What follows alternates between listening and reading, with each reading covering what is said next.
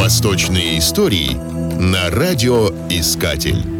Каждая мечеть, а тем более учебное заведение медресе на Востоке, имела свою собственную библиотеку, ибо тогда существовал обычай завещать свои книги мечетям. Более того, это считалось весьма престижным. Власть имущие мнили для себя величайшей гордостью собирать книги. В X веке каждый из трех великих повелителей ислама в Кордобе в Испании, в Каире в Египте и в Багдаде называл себя книголюбом. У каждого этого имелись особо обученные агенты, кто скупал повсюду для правителей книги. Только у Аль-Хакима в Испании имелся каталог в 44 тетради по 20 листов каждая, куда были вписаны только заглавия имевшихся у него книг. Для сравнения, в средневековой Европе в соборной библиотеке Констанции в IX веке было всего 356 томов. В это же время у халифа Аль-Азиза имелось 160 тысяч томов разных книг от, собственно, мусульманских до древнегреческих и римских авторов. Например, в среднеазиатском Мерве, относительной провинции, насчитывалось 12 библиотек для общественного пользования – ВАКФ. Читателю было разрешено иметь в пользовании до 200 книг без внесения залога. За превышение этого количества полагалось платить библиотеке по одному динару за книгу.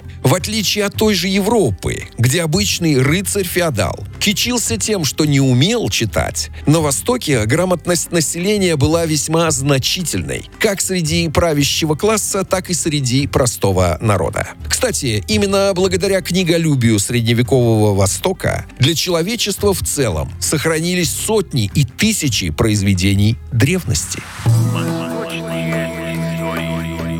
Восточные истории на радиоискатель.